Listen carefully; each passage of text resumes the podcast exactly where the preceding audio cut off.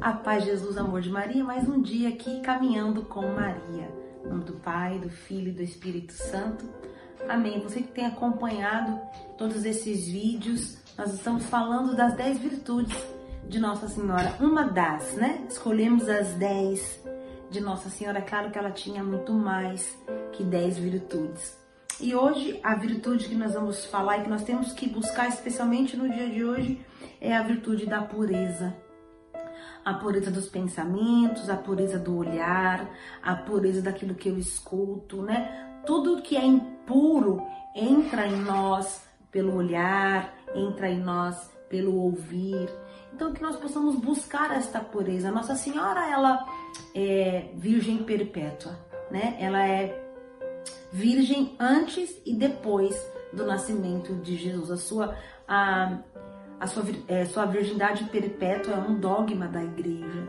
E Nossa Senhora, ela é uma mulher tão linda, uma mulher tão forte, uma mulher que soube viver é, no seu tempo e soube ir além daquilo que estava acontecendo no seu tempo, porque ela foi a mãe do Filho de Deus. Né? E o Espírito Santo é o esposo de Nossa Senhora. Ela nunca teve a contato com homem nenhum, mesmo depois que Jesus nasceu, mesmo ela e São José nunca tiveram nenhum tipo de relação sexual e é uma mulher santa. E no mundo de hoje, as mulheres elas têm sido têm sido vistas como objetos sexuais, homens também e cada vez mais, especialmente com as redes sociais, as mulheres se tornaram esse alvo, né? Todos os tipos de comerciais, e se vai fazer um comercial de chinelo, tem uma mulher pelada. Se vai fazer um comercial de um abajur, tem mulher pelada. Então, nós nos tornamos objetos. Muitas vezes também em custo de uma liberdade. Ai, nós somos livres, as mulheres também podem mostrar os seios, andar sem camisa. Eu acho que isso é tudo muito pequeno para aquilo que a mulher tem como missão se eu vou mostrar meu peito, ou se o homem pode ficar sem camisa e eu não, isso é muito pequeno diante de uma missão tão grande que a mulher tem. Eu acho que os movimentos feministas eles buscam coisas totalmente erradas. E as mulheres têm ficado cada vez mais escravas dessa sexualidade, né? E nas músicas que a gente escuta, aliás, que eu não escuto, mas que um dia eu fui pesquisar e eu não tive a coragem de terminar de ouvir as músicas, de pegar as letras. São letras de músicas que são totalmente contrárias àquela beleza feminina. É realmente um símbolo sexual.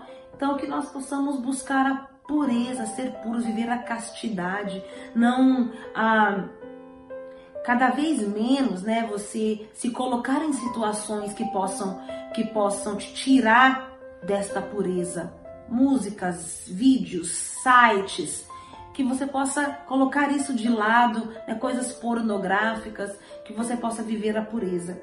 E a palavra de Deus, lá em carta de São Paulo aos Coríntios, no capítulo 5, no versículo 8, diz assim: Celebremos, pois, a festa, não com o fermento velho, nem com o fermento da malícia e da corrupção, mas com os pães não fermentados, de pureza e verdade.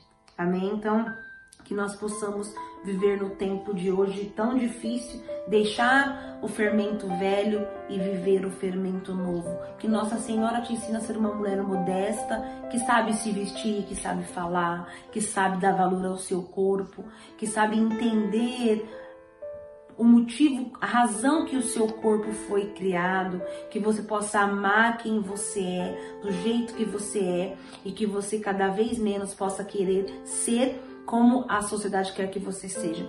Seja apenas uma mulher pura, uma mulher casta, uma mulher santa, que isso é que o mundo está precisando. Amém? Deus te abençoe.